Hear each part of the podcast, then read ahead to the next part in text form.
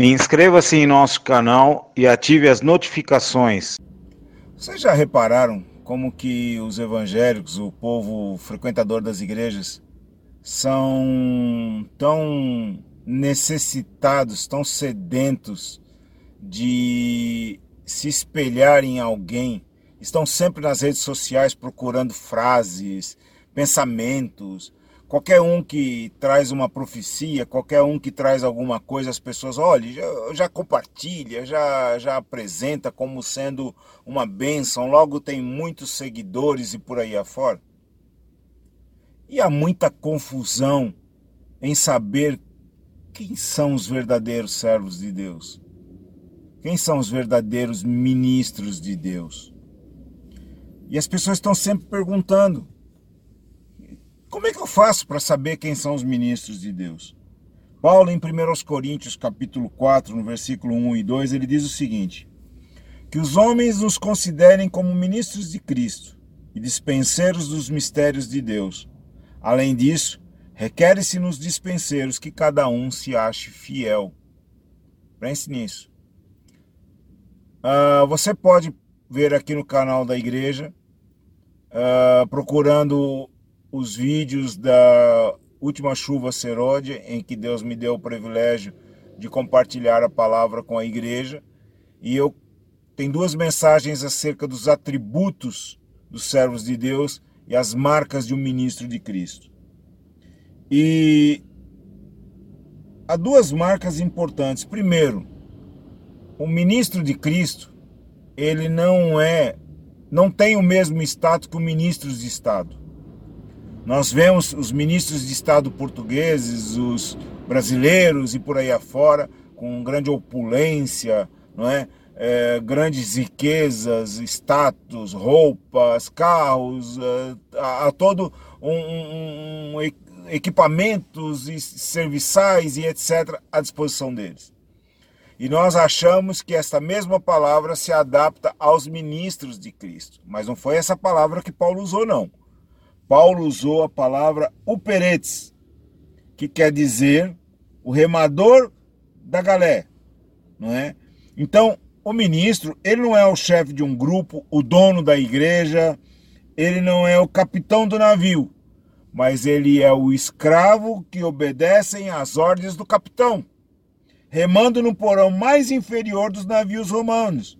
Os uperetas eram os escravos condenados à morte. Não tinha glamour nenhum. É muito diferente daquilo que nós estamos vendo nos nossos dias, com essa proliferação de apóstolos, é, patriarcas apostólicos e por aí afora. Né? Homens muito ricos e por aí afora, e cheios de dinheiro, de riquezas, em que as pessoas querem espelhar ou então dos astros gospel, que tem muito por aí.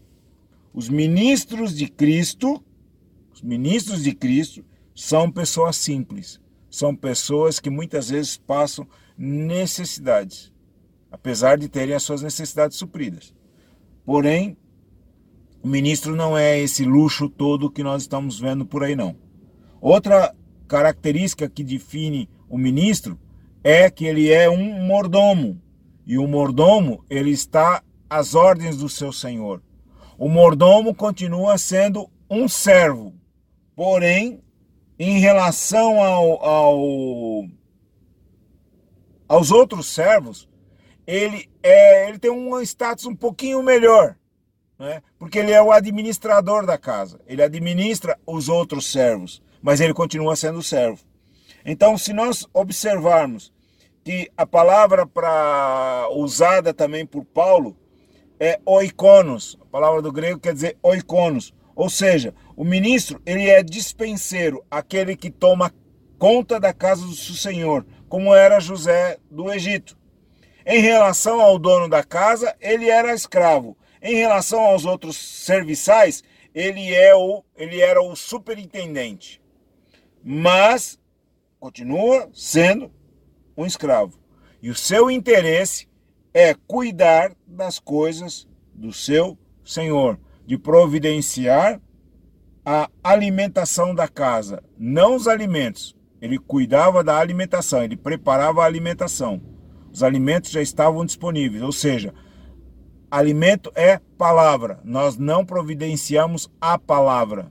Nós providenciamos a proclamação da palavra. A palavra já está revelada, a palavra já está escrita. Nós não inventamos absolutamente nada. Então, lembre-se disso. Nós não precisamos ir atrás dessas estrelas que estão por aí. O ministro de Cristo é um uperetas, o remador da galé, um escravo condenado à morte.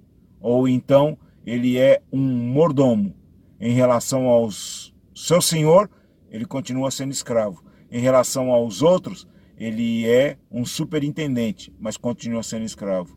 Então, pare de alimentar esse egomaníacos que estão por aí dizendo que são ministros de Cristo.